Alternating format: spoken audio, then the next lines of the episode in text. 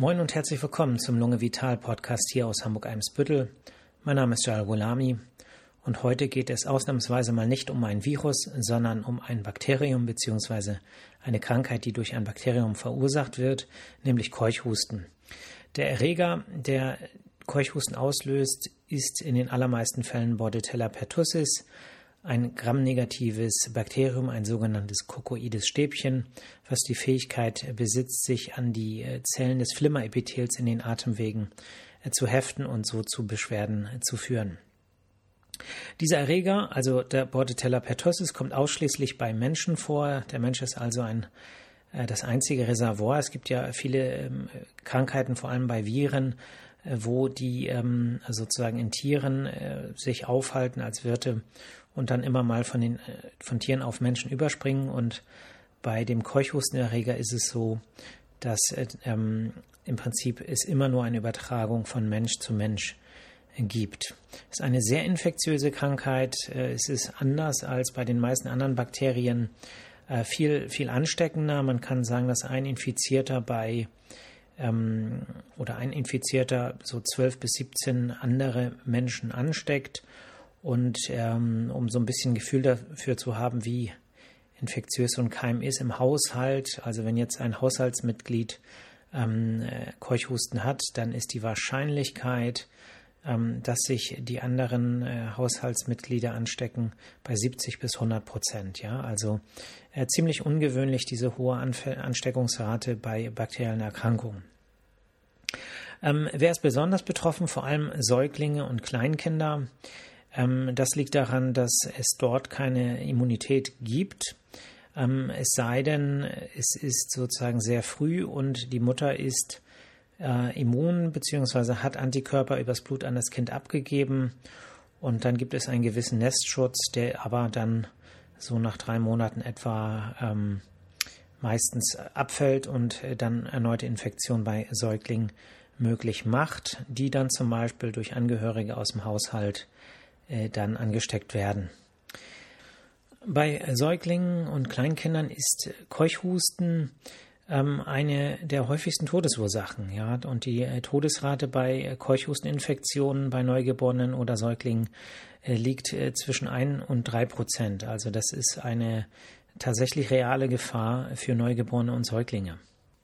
Ja, die Inkubationszeit beträgt etwa 5 bis 28 Tage, in der Regel 7 bis 10 Tage.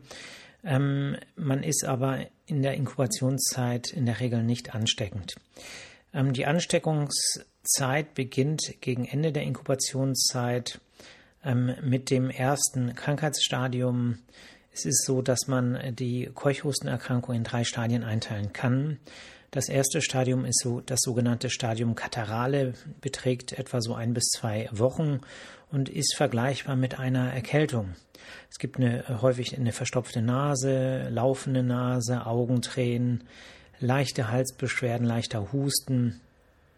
Und äh, vom Stadium 1 geht es dann über in äh, Stadium 2. Das Stadium 2 ist das Stadium Convulsivum, beträgt so etwa zwei bis sechs Wochen mit dem typischen sogenannten Staccato-Husten. Was heißt das? Das heißt, es sind Hustenserien von etwa fünf bis zehn Hustern während einer einzelnen äh, Ausatemphase und äh, gefolgt von einer keuchenden Einatmung und daher hat diese Erkrankung den Namen äh, Keuchhusten. Zwischen diesen Hustenphasen ist es so, dass äh, häufig starkes Schwitzen äh, ähm, stattfindet, ist auch so ein typisches Zeichen, nicht alleine natürlich für Keuchhusten, aber das gibt es eben dann und man muss sagen, mit zunehmendem Krankheitsverlauf nimmt die Frequenz und die Stärke dieser Hustenanfälle zu und ähm, der Husten geht so weit, dass es auch häufig zu Erbrechen in diesem Zusammenhang kommt. Ähm, das Stadium 3, was sich dem Stadium 2 anschließt, das ist das sogenannte Stadium Decrementi, äh, beträgt je nachdem ein bis zwölf Wochen. Und in diesem Stadium nehmen die Hustenanfälle ab, sowohl die Frequenz als auch die Schwere dieser Anfälle. Ja, und dann heilt diese Krankheit irgendwann äh, natürlich aus. Ähm, der Krankheitsverlauf ist also aufgrund der Zeiten ziemlich variabel. Äh, als Faustregel kann man sich merken, dass das so im Schnitt zwölf Wochen dauert, also drei Monate. Ähm, gefürchtet sind aber Komplikationen. Und diese Komplikationen können sein ähm, sekundäre Lungenentzündung durch andere Erreger, durch Pneumokokken, durch Hämophilus influenzae zum Beispiel. Das sind andere äh, Bakterien, die sich dann dem geschädigten Epithel äh, sozusagen nähern können und äh, die Abwehrbarriere, die dann geschwächt ist, eben ausnutzen können. Blutungen äh, können äh, auftreten äh, durch diesen starken Husten. Es kann zu Ohnmachtsanfällen kommen durch diese Kreislaufschwankungen, durch den Husten. Es kann zu äh, Nasennebenhöhlenentzündungen, Mittelohrentzündungen kommen. Und bei Erwachsenen ist eine häufige ähm, Komplikation eben eine Inkontinenz, weil durch diese starken Druckschwankungen, die sich ja auf den Bauch übertragen, eben häufig dann der ungewollte ähm, Urinverlust sozusagen äh, bemerkbar macht. Rippenbrüche können auftreten, Leistenbrüche und äh, ein sogenannter Lungenkollaps, ein Pneumothorax, auch das sind Komplikationen, die auftreten können bei Keuchhusten. Ja, wie kann man das rausfinden? Weil wir wissen ja jetzt, es gibt viele, viele Erkrankungen, die Husten machen können. Und ähm, es ist auch nicht so, dass ähm, diese Phasen immer in dieser typischen Weise äh, auftreten. Also nicht jeder, der Keuchhusten hat, hat auch wirklich diese massiven Hustenanfälle. Ähm, nicht jeder hat diesen typischen zeitlichen Verlauf. Und ähm, wenn man jetzt äh, dem Ganzen aus ärztlicher Sicht nachgehen möchte, dann gibt es einen typischen äh, Befund im Blut, im Labor, äh, eine sogenannte Leukozytose. Das bedeutet, die weißen Blutkörperchen sind deutlich erhöht und insbesondere der Anteil der sogenannten Lymphozyten, das ist so eine Untereinheit der weißen Blutkörperchen, die sind äh, deutlich erhöht. Und äh, das Ausmaß der Erhöhung der weißen Blutkörperchen unter Lymphozytose, so nennt man das, wenn die vermehrt sind, das korreliert sehr stark mit der Schwere der Erkrankung. Ne, man kann also sagen, je höher die weißen äh, Blutkörperchen, desto stärker ist äh, die Keuchhusteninfektion. Ähm, wie geht's? Also was kann man noch sonst machen, um diese Krankheit nachzuweisen? Wir wissen ja alle, es gibt die Möglichkeit, Abstriche zu machen aus dem Bereich der Nase. Wichtig ist es hier, dass man äh, die äh, wirklich tief entnimmt ähm, denn nur dort sind sozusagen wirklich viele Bakterien nachweisbar und besonders hoch ist die Ausbeute in den ersten drei Wochen äh, nach Hustenbeginn. Ähm, man kann Antikörpertests machen gegen das äh, Keuchhusten-Antigen. Das macht aber eigentlich erst Sinn, nachdem äh, oder sozusagen das Stadium 2 begonnen hat, weil das eine ganze Weile dauert, bis Antikörper überhaupt äh, gebildet werden. Ja, es bedeutet, man kann sagen, ist der Husten weniger als zwei Wochen bei Jugendlichen und Erwachsenen oder ähm, weniger als drei Wochen bei Kindern, dann ist äh, ein Abstrich sinnvoll als Primärdiagnostik mit äh, PCR, also ähm, sozusagen ein sehr hoch, ein sehr sensitiver Test oder eben die, das Anlegen von Kulturen, wo man dann eben sehen kann, ob die Bakterien wachsen, was, was natürlich deutlich länger dauert. Ähm, und ist das Ganze schon älter, also besteht der Husten mehr als zwei Wochen, dann äh, kann ein Antikörpertest sinnvoll sein, es sei denn, es ist kürzlich geimpft worden oder es handelt sich um sehr kleine Babys, die dann noch äh, die mütterlichen Antikörper im Blut nachweisbar haben. Ja, dann ist der Test eben nicht so aussagekräftig. Ja, wie kann man therapieren? Die Therapie, muss man sagen, ist eine antibiotische Therapie. Also es gibt ein Mittel dagegen, anders ja als bei der aktuellen Coronavirus-Pandemie. Das sind die sogenannten Makrolid-Antibiotika. Ah, die bekanntesten Vertreter aus dieser Gruppe heißen Erythromycin, Claritromycin oder eben neuerdings das Azithromycin. Und diese antibiotische Therapie muss für fünf Tage durchgeführt werden. Ähm, es ist so, dass je früher man mit dieser Therapie beginnt, äh, desto wirksamer ist diese. Und ähm, wenn die Therapie in den ersten drei Wochen nach Hustenbeginn ähm, äh, gestartet wird, dann gibt es auch einen Effekt auf den Husten, äh, dass der Husten äh, schwächer wird.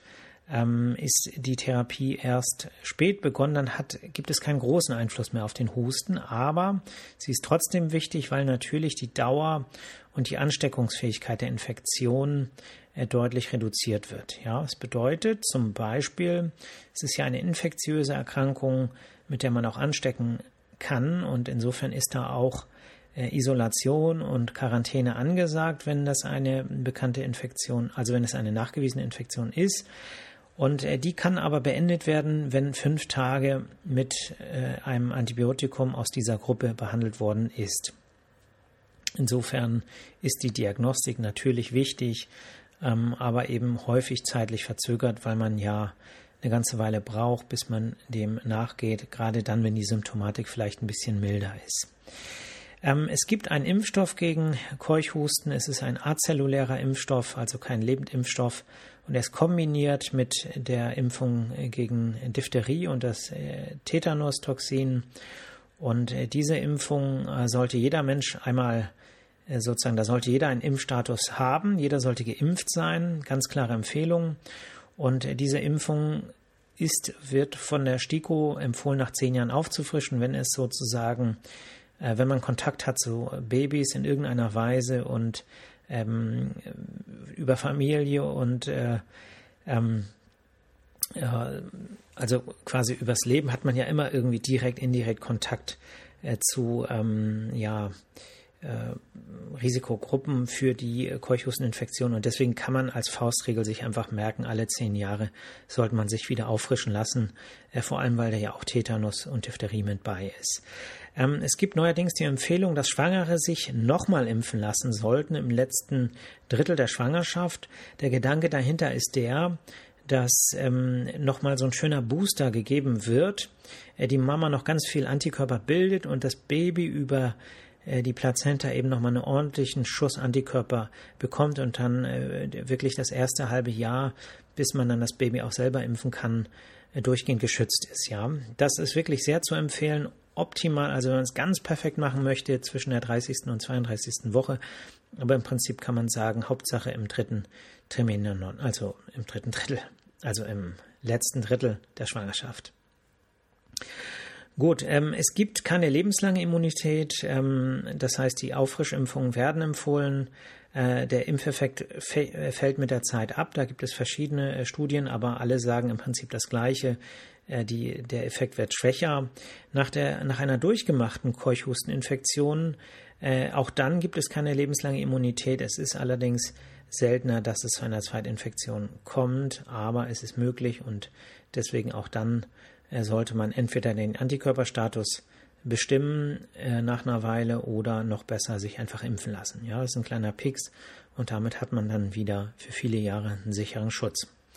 Gut, also ihr hört, dass ähm, es in der Medizin leider nicht einfach ist. Ähm, Husten ist nicht gleich Husten, Erreger und Infektionen. Da gibt es eine Vielzahl von Erregern. Keuchhusten ist wirklich nur einer von ganz vielen, die Atemwegsprobleme machen können. Und trotzdem sollte man wie, äh, wie, wie bei vielen äh, Dingen im Leben äh, zuversichtlich bleiben, aufmerksam reagieren, wenn es Probleme gibt, die sozusagen nicht von alleine verschwinden mit der Zeit ähm, und äh, dann eben im Zweifel ärztlichen Rat einholen. Gut, das ist das Thema für heute gewesen, Keuchhusten. Ähm, und ähm, ich wollte nochmal sagen, ich habe jetzt in den letzten Tagen viel Feedback bekommen, was ja eigentlich nicht die Regel ist. Ich habe mich sehr darüber gefreut. Ich habe hier in der Praxis ähm, in der Sprechstunde erfahren von Menschen, die meinen Podcast hören und äh, den auch als Bereicherung, als Informationsquelle äh, schätzen. Und das gibt mir wirklich einen sehr positiven Energieschub. Und ähm, ja, dafür möchte ich mich ganz herzlich bedanken und ich hoffe, dass euch das weiterhin gefällt, was ich hier so bringe. Ich habe jetzt vereinzelt mal Themenvorschläge bekommen. Ich kann natürlich nicht versprechen, dass ich alle umsetzen kann, aber die sind natürlich auf meiner Liste und ich freue mich darüber. Ja, ich freue mich darüber, wenn da irgendwelche ähm, Wünsche kommen. Insofern schreibt mir die, äh, schickt mir die auf allen Kanälen und ähm, dann versuche ich das mit reinzubringen und dann wird das Ganze vielleicht noch interessanter. Ja. Gut, ansonsten würde ich sagen, ähm, genießt das ähm, Adventwochenende, das vierte Adventwochenende. Ähm, habt eine schöne Zeit, passt gut auf euch auf, lasst euch nicht durch die aktuelle schwierige Lage ähm, in eurem Optimismus ähm, beirren. Seid vorsichtig, passt auf euch auf, nehmt Rücksicht und ärgert euch nicht über Dinge, die ihr nicht ändern könnt. Ähm, Ärger äh, und Zorn und Groll sind alles negative ähm, äh, Emotionen und Gedanken, die äh, euch nicht ja äh, euch nicht besser fühlen lassen und insofern äh, fallen lassen, gegensteuern, äh, sozusagen immer wenn sich solche Gedanken und Emotionen anmelden, ähm, einfach äh, sagen, okay, das ist die eine Seite der Waage und ich denke jetzt immer ganz bewusst an ein paar gute Dinge, die jetzt gerade gut sind in meinem Leben oder gut sind äh, auch ähm, im öffentlichen Leben, die positiv laufen und äh, die ganz bewusst nochmal wahrnehmen und durch die Wahrnehmung wird eben auch das Gewicht ähm, und die Bedeutung dieser positiven Nachrichten oder ähm, Momente, die man vielleicht auch selber erlebt hat, äh, größer und das Ganze gleicht dann eben alles Negative aus was vielleicht sich so im Alltag durch Meldungen, Nachrichten, soziale Medien und so weiter